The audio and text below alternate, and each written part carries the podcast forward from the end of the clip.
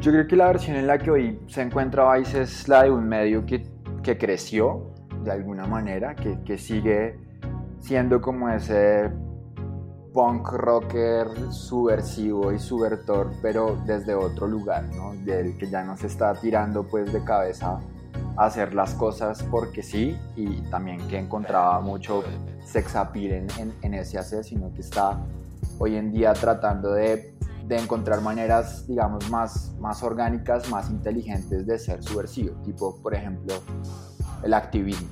Eh, como hoy en día, digamos, Vice es una empresa que está tratando de apropiarse de ciertas conversaciones y de ser relevante de esas, de, hacer parte relevante de esas conversaciones. Entonces, siento que sí, si pudiera definir como un Vice o esta etapa de Vice es una etapa de, de como de un crecimiento sin perder como una, una esencia que siempre eh, pues ha estado ahí presente y que ha hecho de Vice pues, lo que es eh, globalmente siento que las audiencias en español o la audiencia en español es hoy en día una de las audiencias pues, más fuertes del mundo, ¿no? no solamente por el mercado que somos en toda Latinoamérica, eh, también en España, pero también sobre todo por un mercado, por ejemplo, US Hispanic, ¿no? como toda esta gente migrante que está, eh, que es primera o segunda generación en, en, Estados Unidos, que habla español o que vienen, digamos, de Latinoamérica o que sus padres vienen de Latinoamérica y que igual también todavía tienen una conexión con el universo, eh, digamos, hablado o escrito en español que ratifica un modo y una manera identitaria, ¿no? Entonces, creo que sin duda pues hay, hay un universo como comercial dentro de todo esto, pero también hay una apuesta en tratar de construir como audiencias mm, más amplias, más diversas, más capaces también de entender en la diferencia una potencia, ¿no? Que es, eso ha sido como el gran, el gran reto en general, siento de los medios que, que le han apostado a, a trabajar en, eh, con audiencias, digamos, eh, iberoamericanas o hispanohablantes. Una transformación de la mano de la era digital.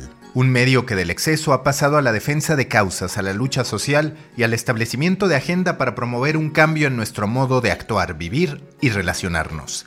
Vice ha sido muchos Vice a lo largo de su historia. Su evolución se cuenta de la mano de la aparición de nuevas plataformas, de cambios en nuestros hábitos de consumo y en nuestra manera de pensar.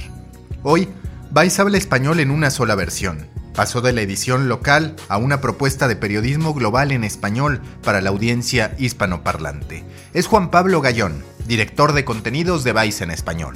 Yo soy Mauricio Cabrera y este es de Coffee Americano, episodio 15, temporada 2. Comenzamos. Aquí comienza de Coffee Americano. Grandes historias para grandes storytellers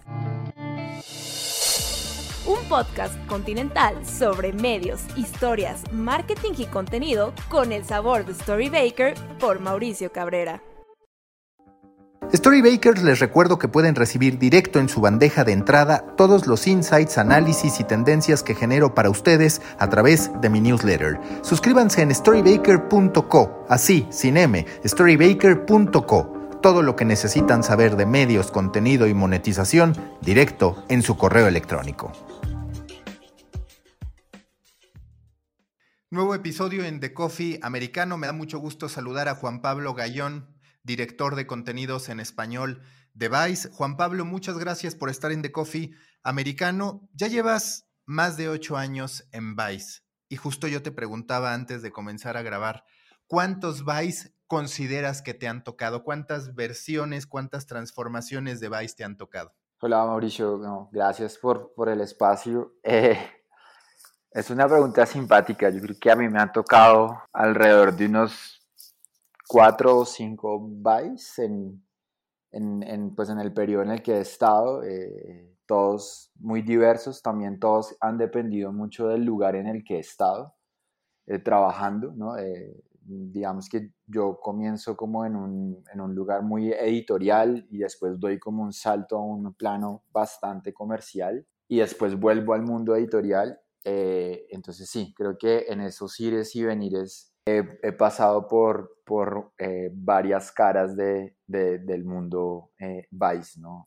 en estos ocho años. ¿Y cuál dirías que es la versión en la que hoy están? Porque hemos visto muchas transformaciones que vienen desde global y que por el otro lado también han tenido sus tropicalizaciones y sus propias reestructuras a nivel México o ahora decirlo a nivel Latinoamérica. Yo creo que la versión en la que hoy se encuentra Vice es la de un medio que, que creció de alguna manera, que, que sigue siendo como ese punk rocker subversivo y subvertor, pero desde otro lugar, ¿no? Del que ya no se está tirando pues de cabeza a hacer las cosas porque sí, y, también que encontraba mucho sex appeal en, en, ese hacer, sino que está hoy en día tratando de, de, encontrar maneras, digamos, más, más orgánicas, más inteligentes de ser subversivo, tipo, por ejemplo, el activismo, ¿no? Eh, como hoy en día, digamos, Vice es una empresa que está tratando de apropiarse de ciertas conversaciones y de ser relevante de esas, de, eh, hacer parte relevante de esas conversaciones. Entonces, siento que sí, si pudiera definir como un Vice o esta etapa de Vice es una etapa de, de como de un crecimiento sin perder como una, una esencia que siempre eh, pues ha estado ahí presente y que ha hecho de Vice pues lo que es eh, globalmente. Em, hoy en día también la experiencia pues es una experiencia absolutamente rica porque es una experiencia multicultural, súper plural, ¿no? Eh, la, la, experiencia, digamos, de Vice hace un, par de años era de, de oficinas, eh, ¿no? Entonces en, en, el universo español estaba la oficina de España, estaba la oficina de Argentina, estaba la oficina de México, estaba la oficina de Colombia. Y bueno, a pesar, digamos, de muchas reestructuraciones y como cambios que pues han, digamos, han ocurrido por múltiples circunstancias, em, eh, hoy en día, digamos que nosotros desde Vice en español estamos tratando de representar o de intentar como construir en conjunto ese universo de qué significa ser latinoamericano, cuáles son esos dolores que tenemos desde Latinoamérica, pero también cuáles son esas bellezas que tenemos y también de construir de cara a una audiencia que también está al otro lado pues, del mundo, ¿no? que es, el Atlántico y, hay gente en España que igual nos lee y que colabora con nosotros. Entonces, digamos que hoy en día ya no existe como un Vice Colombia o un Vice México o un Vice Argentina. Tampoco creo que exista un Vice solamente latinoamericano, existe precisamente un Vice en español, ¿no? que trata de entender la lengua y el lenguaje como un común denominador que nos vuelve pues hermanos desde muchos lugares. ¿Y qué tan real es eso? O vaya, no qué tan real, sino qué tan sustentable, qué tan necesario es desde tu perspectiva que más medios lo hagan. BuzzFeed, por ejemplo, también hace unos meses transformó su versión mexicana en una versión latinoamericana. Ahora en España aparece Cult con otro tipo de perfil, pero también apostando por periodismo global en español. En tu experiencia, ¿qué tanto estamos ante la gran oportunidad, ante el gran boom del periodismo global en español o cuando menos en habla hispana, para sintetizarlo, contra esta localía que históricamente se tenía? Porque todavía hay gente que dice, uy, ya Vice México no es, es Vice Latinoamérica, es por una reestructura para reducir costos. Lo mismo dicen de BuzzFeed y casi de cualquiera que habla de una edición latinoamericana o como tú dices aquí, una edición para eh, español. ¿Cuál es tu perspectiva? Uf, yo creo que es una perspectiva súper compleja, pero es una perspectiva muy interesante. Es compleja en el sentido que yo siento que las audiencias en español o la audiencia en español es hoy en día una de las audiencias pues, más fuertes del mundo, ¿no? No solamente por el mercado que somos en toda Latinoamérica, eh, también en España, pero también sobre todo por un mercado, por ejemplo, US Hispanic, ¿no? Como toda esta gente migrante que está, eh, que es primera o segunda generación en, en, Estados Unidos, que habla español o que vienen, digamos, de Latinoamérica o que sus padres vienen de Latinoamérica y que igual también todavía tienen una conexión con el universo, eh, digamos, hablado o escrito en español que ratifica un modo y una manera identitaria, ¿no? Entonces, creo que sin duda pues hay, hay un universo como comercial dentro de todo esto, pero también hay una apuesta en tratar de construir como audiencias mm, más amplias, más diversas, más capaces también de entender en la diferencia una potencia, ¿no? Que es, eso ha sido como el gran, el gran reto en general siento de los medios que, que le han apostado a, a trabajar en, eh, con audiencias, digamos, eh, iberoamericanas o hispanohablantes, eh, y, es, y es cómo uno junta en la diversidad a la gente, ¿no? Y cómo logra entender que los problemas, por ejemplo, políticos que están pasando en Perú no son muy distintos de los de México o los de Colombia o incluso los de Estados Unidos, ¿no? Es decir, como que la cosa no es un, un, universo tan dispar como nos querían hacer ver en algún otro momento, ¿no? Y, creo que al final también ha sido un tema muy interesante en términos de manejar como esa doble tensión o una doble escala entre lo muy local y lo muy global, ¿no? Y es como uno puede estar todo el tiempo tanteando y estando en esos como territorios. Nosotros, por ejemplo, pues siempre queremos que los textos se sientan muy del lugar de donde se escriben, ¿no? Es decir, si una persona lo está escribiendo de España, pues tendrá cosas que están ahí que dan ese aliento y ese, ese eh, eh, eh, digamos, como ese carácter propio de ese lugar de donde se escribe y de quién lo escribe pero después siento que temáticamente nos está atravesando pues casi que la, una universalidad de temas. Entonces en la medida en que los temas se vuelven tan universales, pues me parece que no es de todo descabellado pensar en que hay unas audiencias también muy universales, ¿no? Eh, eh, en ese sentido hablo, por ejemplo, de temas que han sido muy banderas de Vice, ¿no? El tema, el tema identitario, el tema de género, el tema de la mujer, por ejemplo, es como eh, la explosión del feminismo en América Latina es un asunto de Latinoamérica, ¿sí? Es un asunto que pasa y circunda por todos los lugares, que está en Argentina, que pasa por Chile, que llega a Colombia, que está súper prendido en México, eh, que se preguntan en, en, Centroamérica, ¿no? Entonces siento que, que sí, yo, yo lo describiría como un lugar de, de la universalidad de las cuestiones, ¿no? Y de las preguntas que nos hacemos, que pues al final el idioma es solamente como también el, elemento que nos permite acceder a esas cuestiones universales. Entonces es, un universo tanto de acceso como de preguntas globales, pero con sabores también muy locales. Y eso creo que es lo que lo hace un momento complicado, pero muy, muy rico. Y que ahorita que lo mencionas, a veces queda la sensación, a ver si coincides, de que son estas temáticas, estas cuestiones, como tú les llamas, las que conforman las nuevas verticales. Es decir, nosotros crecimos con esta idea de deportes, entretenimiento, negocios, y ahora te encuentras con verticales que son más bien temáticas muy específicas. Es un tema de la equidad de género, es un tema de la lucha contra la discriminación ¿Coincides en esto? Sí, sí, yo concuerdo. Digamos que también, siendo por ejemplo, hablando específicamente del caso Vice, Vice fue una colección de, de webs y precisamente verticales durante mucho tiempo, ¿no? Entonces estaba Noisy, que era el canal de, de música y era una URL, una URL aparte, estaba Monchis, que es la, eh, también era una URL aparte y era como una, una página específica de comida, estaba Broadly que trabajaba los temas alrededor de la mujer, estaba, y así una cantidad de, pero eso también en, niveles como de, de, negocio y de audiencia era pues, ¿no? O sea, le estás, tienes que construir audiencia y negocio para 20 páginas y no solamente para una, lo cual es como demasiado complejo, ¿no? Eh, o que al menos de pronto era sustentable en, en, en, universos como en Estados Unidos, desde, pues, desde lugares de audiencia y, y de dinero.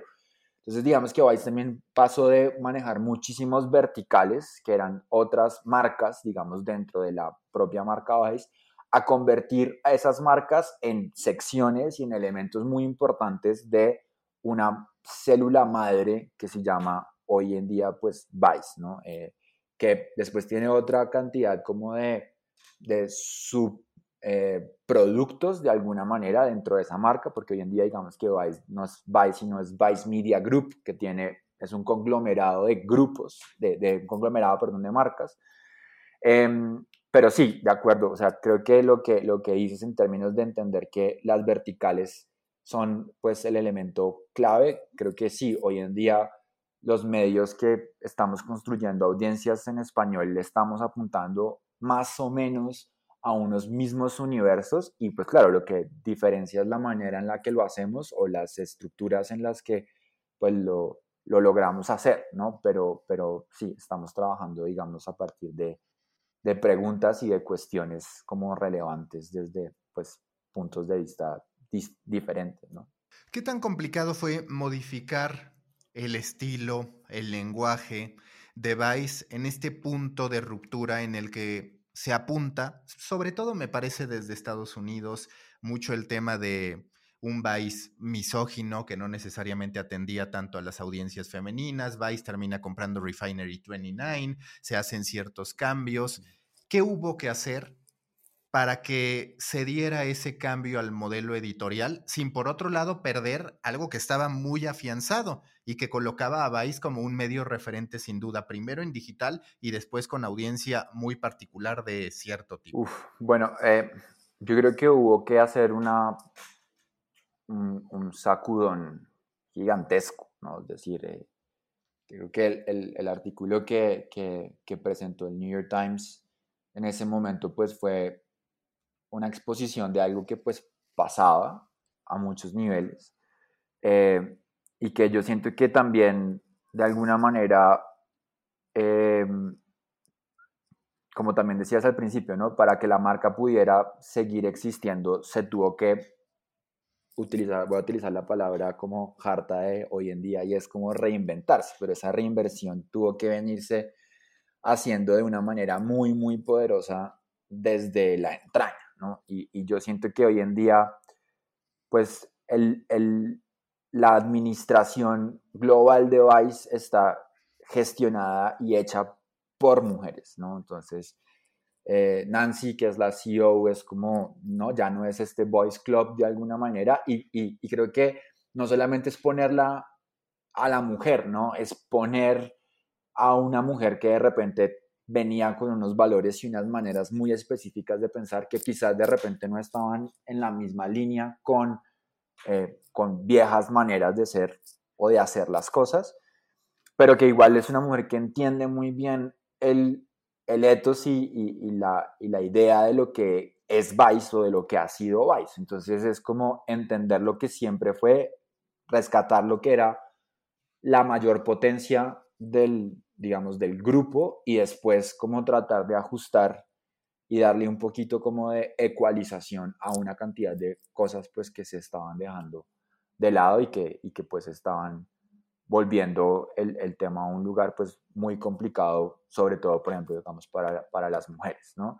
Em, y, y siento que eso, ¿no? Hoy en día, digamos que mis jefas tengo dos jefas muy importantes que son jefas de contenido.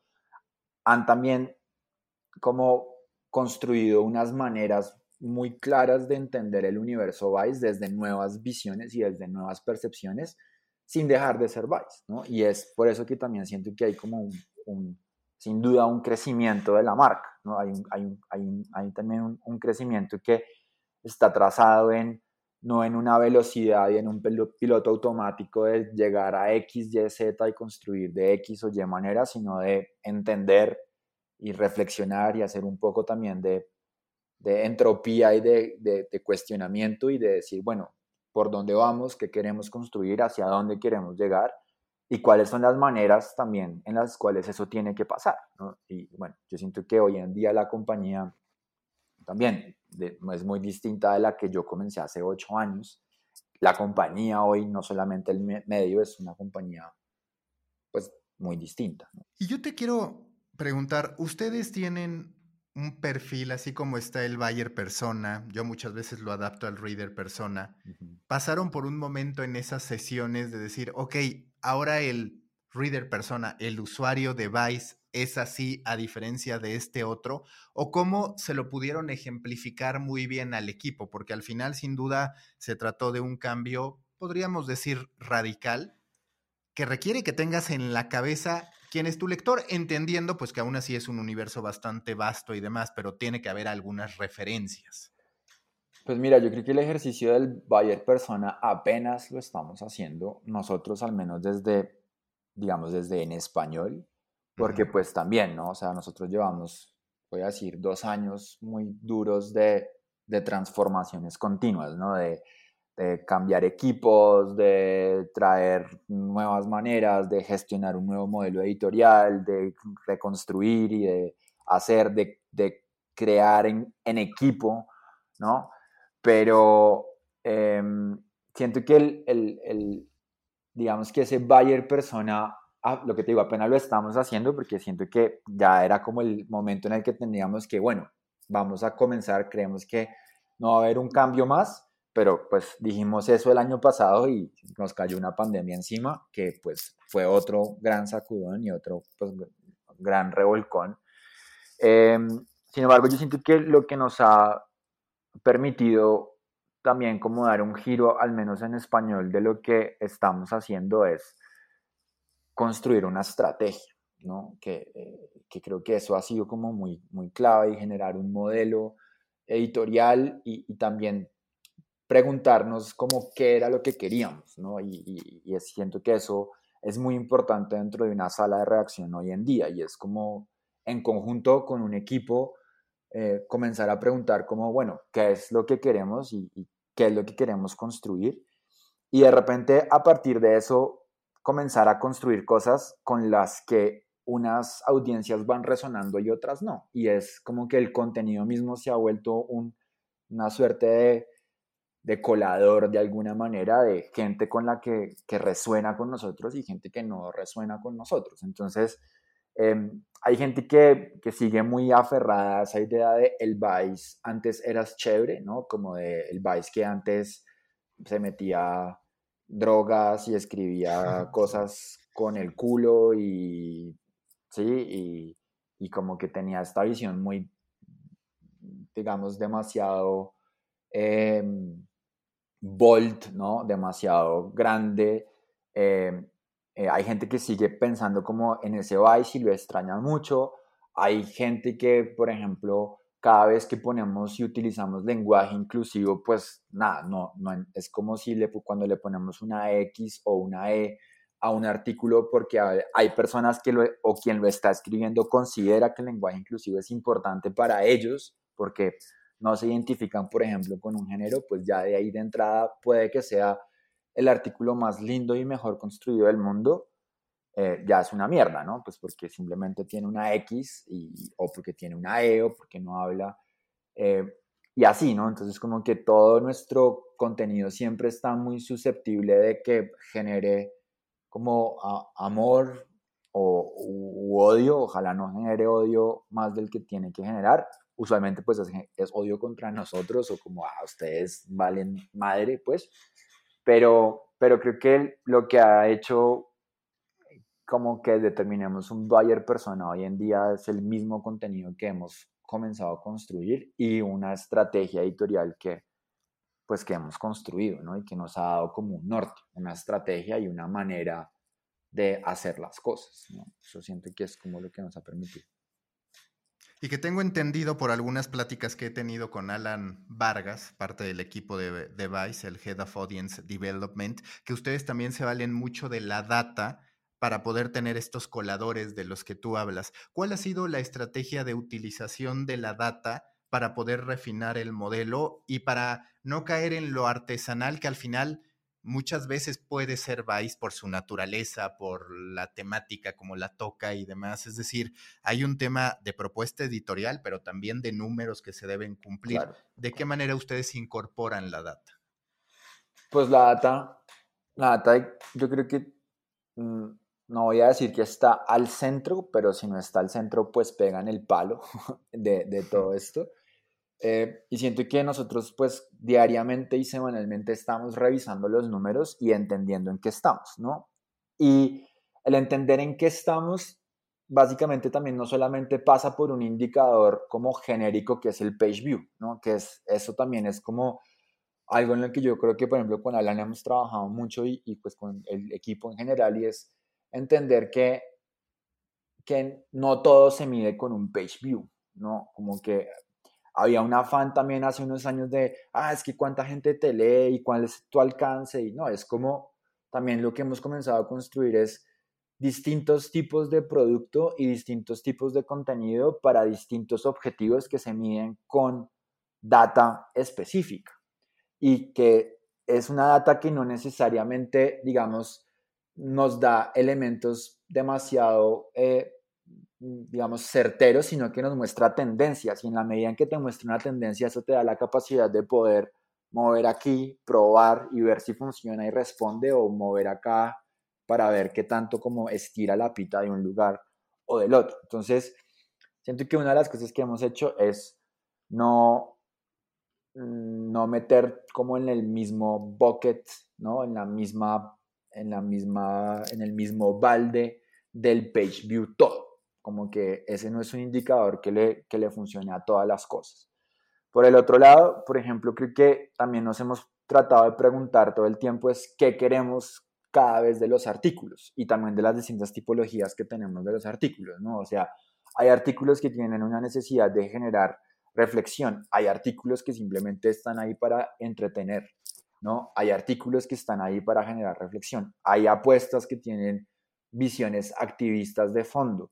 Y entonces digamos que también hemos tratado de generar como indicadores para cada una de esas tipologías de artículo, ¿no? Entonces es, una puede ser page view, pero otra puede ser completion rate, ¿no? Es de qué tanto la gente está realmente leyendo esto.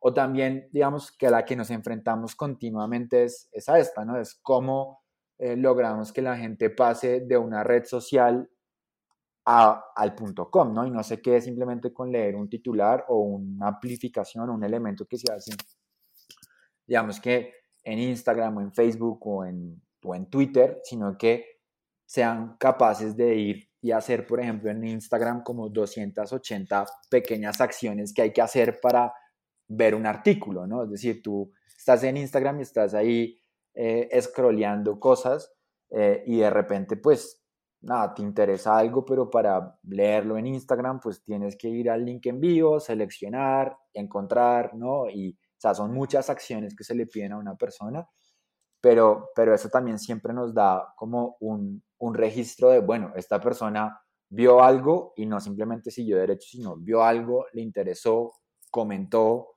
lo guardó para más adelante, fue al link envío, lo encontró el artículo, lo leyó hasta cierta, hasta cierto length, ¿no? Hasta cierta, digamos, hasta cierta parte en el cuerpo del texto y después volvió a comentar o, o, ya lo dejó ahí, ¿no? Entonces, todo eso nos da como pistas para entender y entonces lo que nos hacemos, lo que nosotros hacemos todo el tiempo es tratar de de jugar y de descifrar esas pistas, ¿no? Y, también de tratar de balancear desde lo poco y desde lo pequeño, porque otra vez somos un equipo supremamente pequeño que pues también tiene recursos y, capacidades pues muy, muy limitadas, pero nuestra apuesta también ha sido no como pescar con dinamita, sino hacernos preguntas y tratar de ser como muy ad hoc, ¿no? Es como esto nos duele desde este lugar queremos cambiarlo, pues ¿qué hacemos? Y probar, ¿no? hay veces nos va bien y hay veces nos va pésimo, pero pues... Y que además, a ver si estás de acuerdo, me parece que hoy a Vice le puede pasar o tiene el desafío de los generalistas, porque si bien es un solo sitio, a diferencia del Vice de antes donde quedaba quizás muy claro el tipo de público, aquí puedo encontrar sí un mismo estilo, pero también temáticas tan diversas que de pronto no todos los contenidos son para todos. ¿Tú cómo mides ese viaje de las audiencias para decir, ok, sí la tengo cautiva en un nivel, es comunidad de esta causa o de esta temática? contra, pues es un usuario incidental que llegó por esta historia, pero que todavía no está enganchado con el viaje que yo le puedo ofrecer a través de otros contenidos. Sí, pues digamos que parte de esa estrategia también fue como, otra vez, yo, yo siento que Vice es un mundo tan amplio que nosotros no tenemos la capacidad de cubrirla desde en español, por infraestructura, por cantidad de personas. Entonces ahí lo que hicimos fue como seleccionar nuestras batallas y decir, bueno, queremos construir alrededor de estas grandes temáticas. Identidad, eh, drogas, sexo, música, y ahí hemos ido como trabajando sobre esos lugares. Hay otras que son muy importantes para Vice, pero que también lo que hemos querido es, no, no, no queremos tratar todo y a todo darle el mismo peso y trabajarlo de una misma manera, sino quisimos poner foco y, y, después, digamos, en un par de años o en un año o en seis meses, de repente, no sé, universos como el de la comida, que son tan importantes para nosotros, o el universo del, del crimen, que ya igual también lo cubre un poquito Vice News, pero no, no sé, por ejemplo, el, tema específicamente de, de, o de la cultura del Internet, ¿no? O, de, o, de, o de la comida, que son elementos supremamente Vice, es como, o sea, a nosotros no nos alcanza hoy en día para cubrir todos esos espectros y hacerlo de una manera espectacular en todos esos segmentos. Entonces lo que hicimos fue como, venga, centrémonos, concentrémonos en las que creemos también como equipo editorial son nuestras grandes búsquedas y paulatinamente hemos ido desarrollando cosas alrededor de esas, digamos, de esas búsquedas. ¿no? Y, y, entonces ahí es, también se vuelve a manejar esta como doble tensión, ¿no? Y es como, hay gente que nos lee muy asiduamente alrededor de temas de identidad, ¿no? o hay gente que nos lee mucho alrededor de temas de droga, por ejemplo. Nosotros seguimos siendo una fuente de consulta para la gente en temas de droga y seguimos siendo fuente de consulta para la gente en temas de sexo, ¿sí? Entonces, eso nos da a entender que hay unas audiencias y que de repente, no sé, el que lee un artículo de sexo también puede leer un artículo de drogas y también puede después leer un súper reportaje que es una traducción de Motherboard sobre el Bitcoin, ¿sí? Eh, pero, pero claro, o sea, creo que también todavía nos encontramos con lo que tú dices, la gente que está solamente ahí esperando ver la noticia what the fuck, ¿no? En Vice y que cada tanto se la damos y, ah, resuena, pero después todo lo demás es una mierda. O que la persona que también de repente es como, no, es que usted ya no hacen artículos interesantes cuando está leyendo una traducción que tiene esa intuición de trabajar un tema de entretenimiento, pero dejó de lado todas las 250 otras oportunidades de lectura que hay frente a otros temas que quizás le podrían gustar, ¿no? Entonces también es como un, yo creo que hay como que una audiencia que también, un tipo de audiencia que es pistola caliente, ¿no? Que es como que está ahí y le gusta y va y comenta y de repente ni siquiera leyó nada, sino el título, mientras que hay otro tipo de audiencia para la que, digamos, los, la construcción de los, de los temas, la lectura del, tema completo, la participación y el comentario son súper claves. Y ahí es donde yo digo, bueno, hay, hay lugares muy interesantes para generar interlocución. Y la interlocución puede ser no me gusta o sí me gusta, ¿sí? O les faltó esto o lo otro, pero la interlocución se da en tanto hay al menos como una posibilidad de darle espacio al otro, ¿sí? Porque pues si no es simplemente un monólogo, ¿no? Es como no me gusta y sigo y chao, pues el otro no tiene oportunidad de decir nada, ¿no? Ni de construir nada. Entonces, en la medida en que uno pueda construir puentes y que la audiencia también sea capaz como de tener argumentos de lectura, es súper importante, ¿no? Es como, es súper clave poder entrañar esos universos. Y que como dices, tienes estos dos puntos, de pronto el contenido más inmediato, más contextual, y por el otro lado estas ediciones especiales que ya se están haciendo desde Latinoamérica, que es más una, una propuesta, digamos, de revista, así como tú te encuentras en una revista el tema de portada y tiene una serie de derivados, Ustedes ya lo han hecho en una serie de ocasiones. ¿Cuál ha sido el resultado de estas ediciones que terminan creando, de las que por lo que veo en el sitio ya llevan siete? Mm, pues no, los, issues o las ediciones para nosotros son como las, los niños consentidos de, de lo que hemos venido haciendo porque básicamente también era como, como profundizamos sobre temas que nos importan a nosotros como equipo y que también que creemos le podrían interesar a nuestra audiencia, ¿no? Entonces, es también como un corte a, a, a decir, o sea, en esta vorágine que es el consumo constante de contenido desde la inmediatez y desde lo que te gusta o no te gusta y te resuena o no te resuena, entregamos cada usualmente cada trimestre como un paquete de contenido que aborda en profundidad una temática. Em, y eso es, eso es divino, es decir, que nos permitan a nosotros como un equipo editorial hacer eso es espectacular, porque ya no tenemos la revista, que pues digamos eso es como una de las grandes añoranzas igual de cualquier persona que trabajó en el mundo editorial con las revistas, pues no sé, yo todavía sueño con el con la selección del papel y con hacer las cherpas y trabajar con los temas de impresión, porque me, me fascinaba. Pero digamos que hemos encontrado este lugar que es como ponerle foco a temáticas y hacer un desarrollo muy similar a lo que ocurría con una revista, eh, a una escala pues menor, pero, pero digamos como muy concentrada.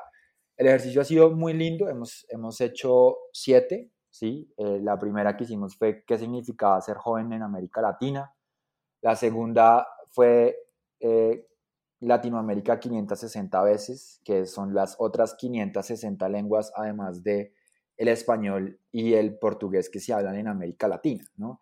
Y entonces ahí, por ejemplo, pusimos textos de gente en, en Mapuzungún, que es la lengua mapuche, en, en Aymara, en Quechua, eh, en, creo que había una en, en Totsil o había una en Maya, eh, quechua y eso fue un experimento súper lindo en simplemente el hecho de pedir y encontrar a gente que nos ayudara con traducciones eh, de temáticas que se escribían a, a otras lenguas para que simplemente como un acto medio de hack le pudiéramos decir a nuestra audiencia que es que pues tenemos que dejar de mirarnos el ombligo y pensar que es que solamente es chapinero o, eh, o la Roma, es como que el mundo es muy grande y, y Latinoamérica es muy diverso y pues bueno, digamos que esa, esa edición fue espectacular desde ese lugar.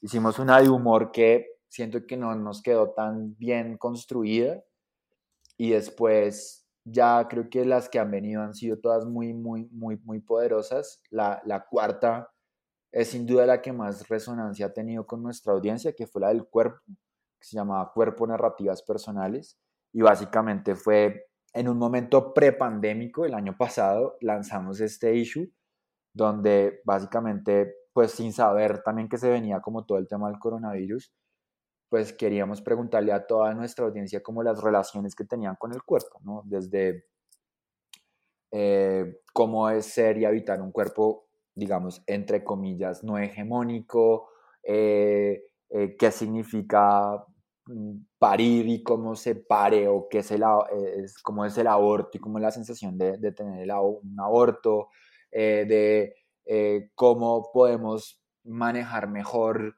el, no sé, la, eh, el deseo para que el deseo sea como representado a través del cuerpo y así, ¿no? Después estuvo em, Planta, que, ah, perdón, después estuvo Orgullo, que es un un súper especial que, digamos, no tuvo la atracción suficiente en términos de audiencia, pero es un trabajo es espectacular que hicimos con un, con un grupo de personas de la comunidad, escritores y escritoras, y es, digamos, personas que estaban ahí construyendo eso, y presentamos perfiles de 50 personas en América Latina que están siendo como referentes para el universo de, de, de, de la comunidad LGBTQ eh, plus en América Latina, ¿no? O sea, desde, no sé, desde activistas y escritoras hasta performers y, músicos, eh, una cosa como muy, muy completa. Después vino la de planta que pues es mi favorita hasta el día de hoy, que pues fue precisamente como sacarnos de encima esa idea de que Bay solamente hablaba de, de droga desde un lugar y fue como una manera de decirle al mundo, hey, Latinoamérica de alguna manera piensa y tiene otro tipo de relación con el universo de la droga, por ejemplo. Y si vamos a hablar de droga, pues es como de la droga viene usualmente de unas sustancias que usualmente vienen de unas plantas que usualmente son endémicas de Latinoamérica, ¿no? Entonces, desde entender el chile y el cacao, que claro, uno diría, no, no, es que no son drogas. Y bueno, pues tienen una cantidad de cosas sobre el cuerpo que pues podrían ser perfectamente una droga, ¿sí? Eh, hasta pasar a llegar a la amapola y, y, y, pues a, la, a, la, marihuana, por ejemplo, ¿no? Eh, ahí tuvimos una colaboración espectacular con un artista floral japonés eh, que se llama Suma Makoto, que nos hizo pues unas gráficas y como unas, eh, unos arreglos florales espectaculares. Y la última que sacamos hace poco fue Futuro, ¿no? que es como una pregunta pues en medio de este universo tan loco que nos ha tocado vivir con la pandemia, pues una pregunta por entender desde Latinoamérica a partir de proyectos específicos en la región que dicen y, pues pregonan, ¿no? Como cuáles van a ser el, posible futuro de la gente eh, o de, nuestros, de nuestras temáticas centrales eh, en, digamos, en los años por venir.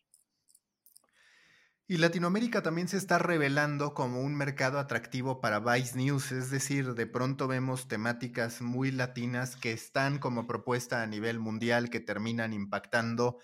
¿Es un momento de interés del mundo en Latinoamérica por las problemáticas que tenemos o a qué atribuyes este vínculo entre muchas de las investigaciones exitosas de Vice y el impacto que tienen como temática en Latinoamérica? A ver, yo creo que el, el, interés viene por un lado de una audiencia, y es que la audiencia que habla español y que consume en español es muy fuerte. Y es después, yo creo que de la de inglés, la de español para Vice como negocio y como audiencia, pues es, es un lugar muy importante. No solamente por tamaño, sino también por calidad. Nuestras audiencias son unas audiencias que consumen mucho, ¿no? Y que preguntan y que están todo el tiempo queriendo saber más y que ven videos y que escuchan podcasts y que lo quieren escuchar en su lengua, ¿no? En su, en su propio, digamos, en, español.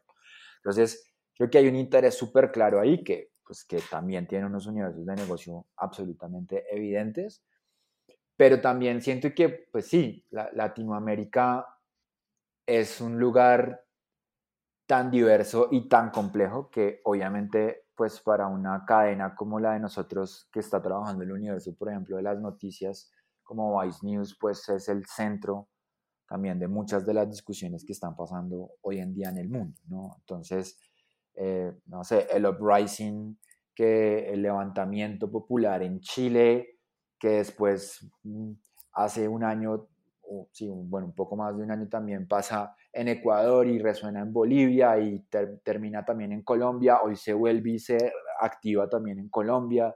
Eh, eh, eso va a ser como una constante de, cubrimiento de un, de, un, de un, outlet de noticias, pues sin duda, ¿no? Pero también por el otro lado, sin que, mm, no sé, también por ejemplo el tema de las drogas es, nosotros somos el epicentro de esa, de esa historia, ¿no? Y no somos el epicentro solamente porque Mm, porque haya narcos y porque haya políticos eh, en pro o a favor o porque haya una visión, sino porque pues nosotros eh, como, como cultura latinoamericana tenemos ya una relación con esas historias pues que están ahí y que hacen parte de nuestra cotidianidad, de la de muchos de nosotros en las ciudades, pero también de la de miles en los campos, ¿no? Por ejemplo, entonces siento que también ahí hay una, hay una línea narrativa que es supremamente importante de, de, entender y estructurar y que siento que, eh, que pues está muy presente dentro de las agendas de, de muchos medios de comunicación y obviamente pues de, de Vice, eh, atendiéndolo desde, pues desde muchas fronteras y desde muchos formatos y también tratando siempre de, lograr eh, uno, accesos importantes, que es una de las grandes capacidades que tiene Vice, ¿no? Es como de, pucha, encontré el acceso a las personas que están allá haciendo las cosas. Y por el otro, em, el ángulo, ¿no? Es una manera pues distinta de abordarlo que no tendría quizás de repente otro medio. Y hablando directamente de su aterrizaje en Vice, de su estrategia en Vice, ¿qué es lo que han hecho para ir creciendo? ¿Qué tipo de colaboraciones han establecido? Eh, pues nosotros específicamente, por un lado, para crecer, hemos mm, mm, hecho como un trabajo muy desde adentro y es como que creo que lo, principal ha sido tratar de crecer como equipo, no hablo de crecer en números, sino de, crecer en, las capacidades que tenemos como, como equipo y, creo que eso ha sido como el, elemento más importante dentro de esto y es como entender que si no tenemos y que si no somos un equipo que está eh, cohesionado y que va hacia un mismo lugar, pues es muy difícil que cualquier estrategia editorial, por buena y millones que tenga detrás, pues no va a arrancar. Entonces yo siento que para crecer primero nos tocó em, hacernos familia y, convertirnos en como en, en, en, en un equipo. Eh, eso creo que ha sido el primer ejercicio. Eh, eh, después creo que también hemos tratado de entender mucho de nuestras propias problemáticas alrededor de cómo nos ven los universos, por ejemplo, el algoritmo, y también de pensar creativamente en cómo mejorar desde ahí. Entonces, sí, creo que eso es otro de los elementos que nos ha ayudado como a, a crecer y a, y a, estar más presentes. Eh, y eso también parte de un elemento de educación, ¿no? O sea, creo que hoy en día, pues, nos toca estar es, pues, aprendiendo, básicamente. Y, y por el último, pues, yo, yo creo que ha, ha sido tratar de, de, de enfocarnos en temáticas que son las temáticas pues más importantes para nuestra audiencia hoy en día, que es una audiencia pues joven, y es eso, identidad, eh, digamos que actualidad, sexo, droga, música. ¿Qué importancia estratégica hoy tiene TikTok para ustedes? TikTok es muy importante para nosotros, es un canal en el que apenas nos estamos como... Eh, en el que estamos muy nuevos, de alguna manera, o sea, la cuenta de, Vice eh, en español en TikTok ya tiene como sus años, pero nunca había habido una estrategia. Entonces, precisamente lo que tratamos aquí fue de plantear una estrategia que fuera eso, ¿no? Una, una eh, otra ventana y otro formato creado por otra gente, ¿sí? Eh, como muy propia de ese medio, es decir, no soy yo con 34 años haciendo cosas dentro de TikTok, sino que es dándole la voz a una cantidad de creadores, todos muy diversos, todos muy eh, pluriculturales, eh, eh, tratando de abordar temáticas que son las mismas temáticas de Vice, ¿no? Entonces, hemos crecido súper bien, digamos, desde febrero que comenzamos con una estrategia hasta hoy. Obviamente no llegamos a los números que pues tiene mucha gente en TikTok que es como pues millones y millones, nosotros vamos ahí, pero pues hoy en día somos el Vice, digamos, en el mundo que tiene más seguidores en, en, perdón, en TikTok, entonces pues ahí siento que se está haciendo algo y hemos ido ganando una audiencia que de repente ya no consume otros, digamos, canales y nos ha encontrado hablando de cosas que les interesa en, en TikTok, ¿no? Y, ahí creo que pues ahí está la ganancia, ¿no? De, conectar con nuevas audiencias y contarle a gente de pronto mucho más joven de, de, que existe una cosa que se llama Vice y que tiene un approach de cierta manera a ciertas, a ciertas temáticas, ¿no? Tipo la temática con la que iniciamos fue la de la, de la identidad, precisamente, ¿no? Entonces es como mm, creamos un equipo de colaboradoras y colaboradores súper interesante de muchas nacionalidades que en una medida, digamos, construyen contenidos bajo unas líneas que ellas y ellos mismos han determinado durante este tiempo. Y nosotros simplemente estamos ahí como siendo un poquito acompañantes de ese proceso y también amplificadores de unas voces que de repente igual ya tienen muchos más seguidores que nosotros, pero que también quieren en, en Vice o encuentran en Vice, en TikTok, la posibilidad de decir otras cosas que quizás no, no dicen en sus propios canales o de hacer reflexiones que de repente no, no se hacen tan comúnmente. Que es curioso porque no había pasado tanto con YouTube, no había pasado tanto con Twitter o con Instagram. Parece que los TikTokers son los nuevos columnistas o una nueva forma de columnistas porque son varios los medios que están apostando por eso, por, relacionarse con una marca personal que ya tiene un buen nivel de audiencia y obviamente que haya un empate en lo que se propone.